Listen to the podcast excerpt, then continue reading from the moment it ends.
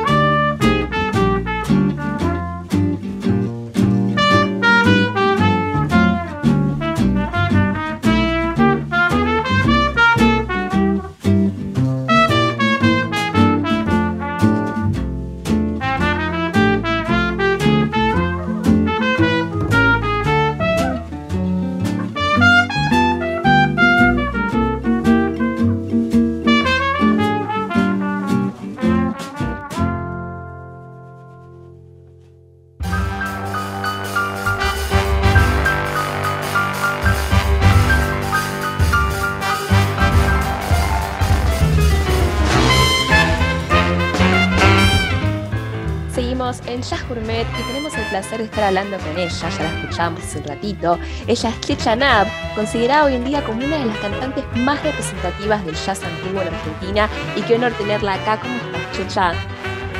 Bien, ¿cómo estás, Grisel?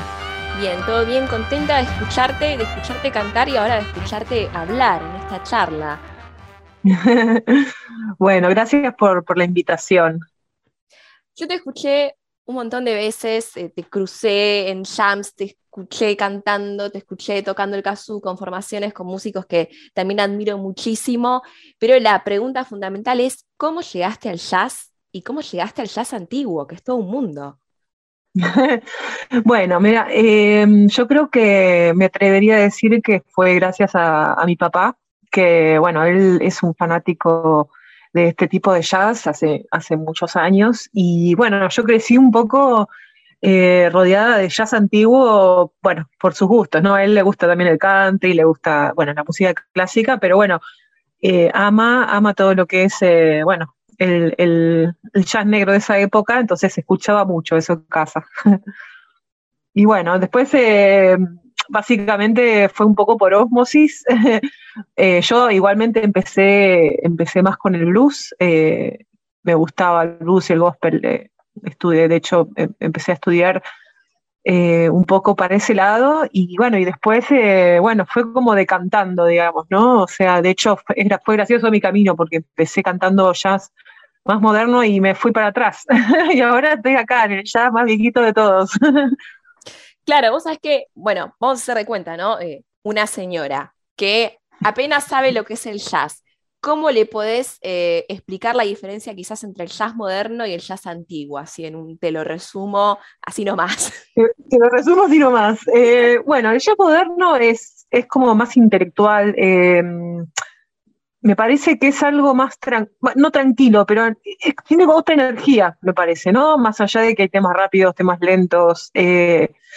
Y el jazz antiguo siento que es un poco ese jazz que te hace mover las patas, ¿viste? Como que, no te puedes quedar quieto, que es, eh, no sé cómo explicarlo, es como más de las entrañas, siento yo, ¿no? Y bueno, em, algunos dirían que es, más simple, eh, más simple a nivel, eh, ¿cómo se llama? Musical.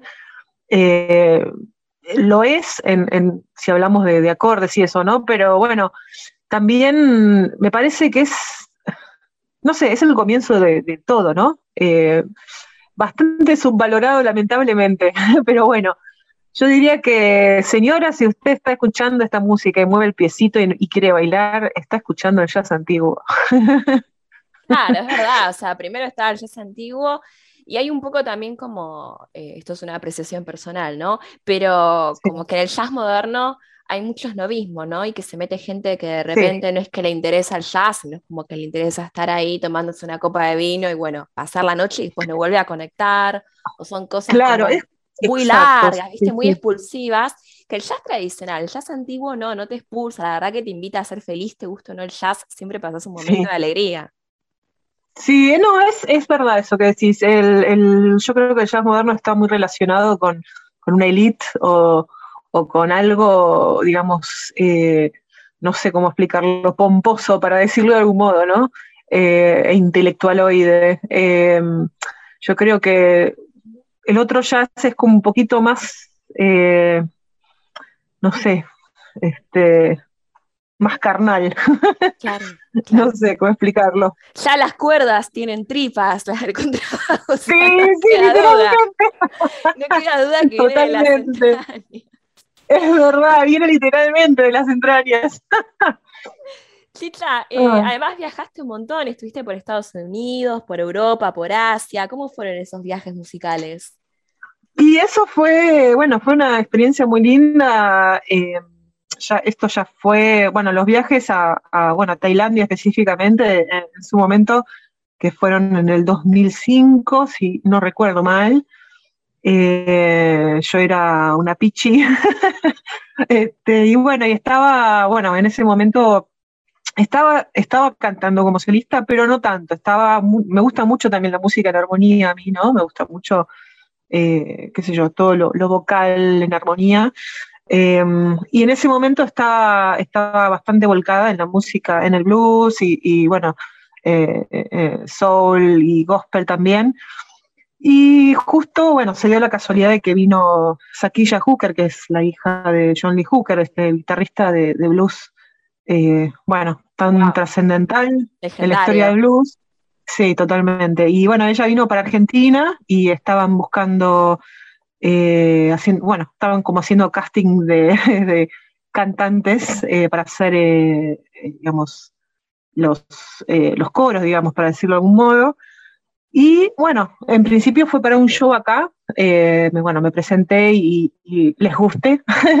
Así que bueno, eh, junto con, con- con dos cantantes más, eh, estuvimos como haciendo como un, un mini tour este, por, por acá adentro, por acá dentro del país.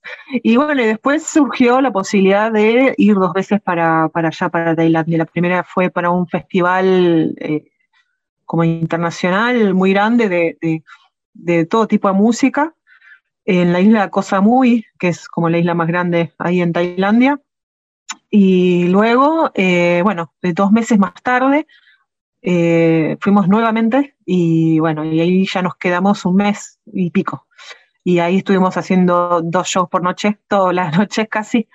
Eh, y fue una experiencia maravillosa, realmente. Fue, si bien no era exactamente, digamos, el estilo que yo después termino cantando, ¿no? Pero bueno, fue una experiencia maravillosa poder viajar a esa edad y, y además con amigos, ¿no? Porque, bueno, conocí, algunas personas las conocí, otras no, y fue como un grupo humano re lindo, la verdad.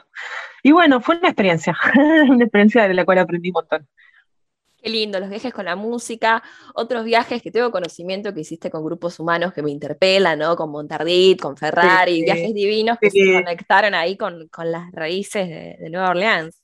Sí, fuimos a New Orleans en el 2016. Bueno, los chicos fueron varias veces más después, pero yo la primera vez que fuimos todos fue aquella vez y la verdad que fue hermoso conocer el lugar junto con ellos, ¿no? Porque, bueno, eran, en ese momento éramos un grupo, éramos, bueno, Chechan de Mortons, eh, y, y bueno, también estábamos todo el día juntos porque también éramos amigos, digamos, ¿no? Entonces era como compartir todo eso con mis amigos eh, y, y descubrirlo, ¿no? Descubrir todo eso y, y- y conocer a los músicos y a las músicas que estaban, que son increíbles allá. Y bueno, fue una experiencia maravillosa y bueno, es algo que siempre, siempre, siempre soñé. Y lo logré en el 2016. Qué lindo. Dijiste Chilland de Mortons, claro, esa fue una de tus eh, agrupaciones eh, que tuviste hace un tiempo. También tuviste, la verdad que tenés varias agrupaciones y los músicos de jazz en algún punto, ya sea moderno, antiguo, lo somos como de múltiples agrupaciones, pero te vas a estar Sí, sí. presentando. Este viernes te vas a estar presentando con qué agrupación, en qué plan, contanos.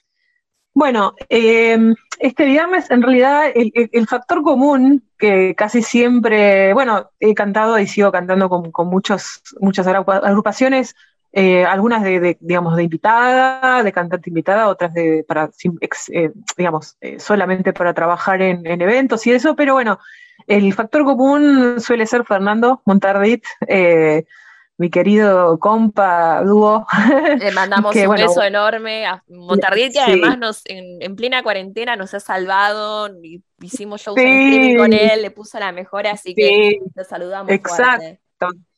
Exacto, ese es un gran amigo y un gran, gran guitarrista, músico, banjoista. Y bueno, el año pasado hicimos todo un, un año de streaming que la verdad es que nos salvó un poco con el tema de la pandemia. Y, y bueno, y este viernes eh, él me va a acompañar y también va a estar eh, Nico, Nico Acosta, que es eh, uno de mis contrabajistas preferidos acá, que es, es increíble. También lo conoces, me parece Bastante. lo que has tocado con él. Eh, bueno, sabemos lo, lo increíble que es y, y, es, y lo joven, digamos, ¿no? O sea, porque es, es muy chico y, y la verdad que me hace admirar mucho, bueno, me hace tener como una esperanza de que, de que la gente más chica se acerque a este estilo, ¿no? Y bueno, él además es súper, eh, un súper contrabajista de tango, ¿no? Eh, y bueno, pero bueno, me alegra mucho haberlo conocido y, que me acompañe también este viernes. Eh, y en el show de este viernes vamos a hacer un repertorio, bueno, que normalmente lo, hacemos, pero hay algunos temas que son como un lado B más desconocido, y hay muchos temas que tienen la particularidad de haber sido como eh, llevados a la fama en aquel, en aquel momento, ¿no? Este, en modo instrumental, y muchas veces las letras eh, fueron agregadas más tarde o simplemente no, no se popula- popularizaron. Y bueno, y a mí me, me encanta buscar justamente esos temas así como eh, más tal vez desconocidos en algunos casos, y encontrar y rastrear hasta que encuentro la letra, o alguien, alguna cantante que- que hizo letra para esa canción. Y, y bueno, así que esto va a ser un poco lo que, lo que van a escuchar el viernes. Va a haber, van a haber clásicos también eh, de, de aquella época, pero bueno, muchos temas son así. Sorpresa. Y bueno, habrá algún que otro swing también, porque bueno, yo eh, también canto swing, me gusta mucho, disfruto mucho del swing, así que algún que otro voy a meter ahí, seguramente. Bueno, vamos a estar ahí viéndote este viernes a las 20:30 en el Jazz Boyer, esto es eh, Posadas 1557 y las entradas están a la venta en Past Line. La van a poder escuchar a Chicha, que además eh, cuando no tiene letra el tema, por más que no exista, vos tenés un plan B, que es el kazoo, ¿o no? Ah, tengo varios planes, tengo plan B, plan C. El, el primer plan B sería el SCAT, que es lo que nos enseñó Louis Armstrong y todo, y Ella y todos, que, que también lo utilizo, voy a ser muy sincera, cuando me olvido la letra, por ejemplo. Ay, es que sí. Me van a ver. ¿Por qué no que aprovechar? pasó. Claro que sí. Decime que no te pasó nunca. Ya en el género, eh, una de las cosas que uno puede aprovechar es ese decir, bueno, no importa acá la letra, es más, me van a aplaudir más porque es el scat del. Claro. Van a decir, "Uh, mirá qué bueno lo que hizo. Ay, este, bueno, muy, muy, muy gracioso. Este, en fin, eh, sí, y además toco el kazoo. Eh, eh, kazoo es, un instrumento, bueno, mucha gente lo conoce, este, y ha salido también de aquellas épocas. Y, y bueno, más tarde van a escuchar Hello Lola, que es un tema que es en el que predomina, digamos, el kazoo. Perfecto, te escuchamos en todos los formatos, claro, pero la señora en su casa también pensemos mucho en les luthiers, ¿no? Que tenían como una especie de, de cultura de kazoo hecho de otras formas, pero ese sonido tan, eh, tan lindo que tiene el kazoo, Sí. tan antiguo, No, así lo- que Los Le Lut- Le Luthiers son, son unos genios totales. eh, eh, todo lo que, lo que, lo que reinventaron, eh, yo los he visto muchas veces en vivo y la verdad que fue una de las mejores cosas sí. que he visto en Argentina. Totalmente. Bueno, Chicha, entonces te escuchábamos hace un ratito eh, interpretando Sunday Sweetheart y ahora te vamos a escuchar en modo kazoo con Hello Lola. Te deseamos la mejor para este viernes. Es un placer hablar con vos. Hay material de Chicha en la web, pero para tirar para arriba en sus múltiples formatos, en sus múltiples proyectos. Sígala en Instagram, que recordanos cuál es. Chechanab, o sea, pueden, es Checha y mi apellido con doble A en el medio, N-A-A, B larga. Ahí van a encontrarme en Instagram y bueno, y después en el resto de las redes, bueno, también tenemos el, otro grupo que se llama Shivers, eh, que eh, bueno, ahí van a encontrar Shivers Swing un montón en, YouTube. Estoy armando un poco mi, propio canal, que, bueno, vengo relegándolo, pero ahora le voy a dar un poquito más de bola, así que entre también a, mi canal Chechanab en YouTube y que ya voy a estar subiendo un par de videitos copados. Buenísimo, Chicha, te súper agradecemos por estar acá en Gourmet y te escuchamos ahora mismo con Hello Lola. Gracias.